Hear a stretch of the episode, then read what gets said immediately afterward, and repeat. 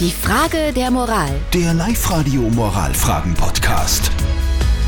Die Frage der Moral von der Regina, die ist ein bisschen kompliziert, zumindest für Menschen, die nicht genau wissen, was es bedeutet, vegan zu leben. Die Frage der Moral lautet nämlich, unser Sohn hat letztens einen Schulfreund zu Gast gehabt, also jetzt bei der Regina zu Hause und die Eltern von diesem Schulfreund sind Veganer und dieser Bub eben, der bei der Regina zu Hause war, der ist dann auch Veganer dementsprechend.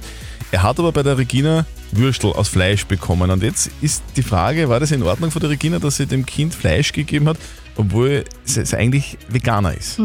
Wir haben da ganz viele Meinungen per WhatsApp äh, reinbekommen. Die Claudia schreibt zum Beispiel, "Geh bitte, der eine kriegt Würstel und der andere nicht. Das wäre total unfair unter Kindern.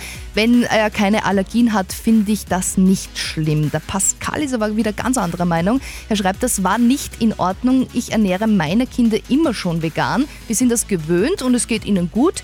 Ich will zum Beispiel nicht, dass sie woanders dann Fleisch bekommen. Also war es in Ordnung von der Regina, dass sie dem Veganer-Kind Fleisch gegeben hat? Was sagt unser Live-Coach Konstanze Hill? Dem Buben hat's geschmeckt. Ich hätte es als Frechheit erlebt, wenn er das nicht hätte wollen, dass es keine Alternative für ihn gibt, aber er hat's gern gegessen. Also, alles gut. Okay.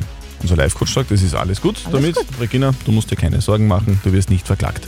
So, Die Frage der Moral. Der Live-Radio Moralfragen-Podcast.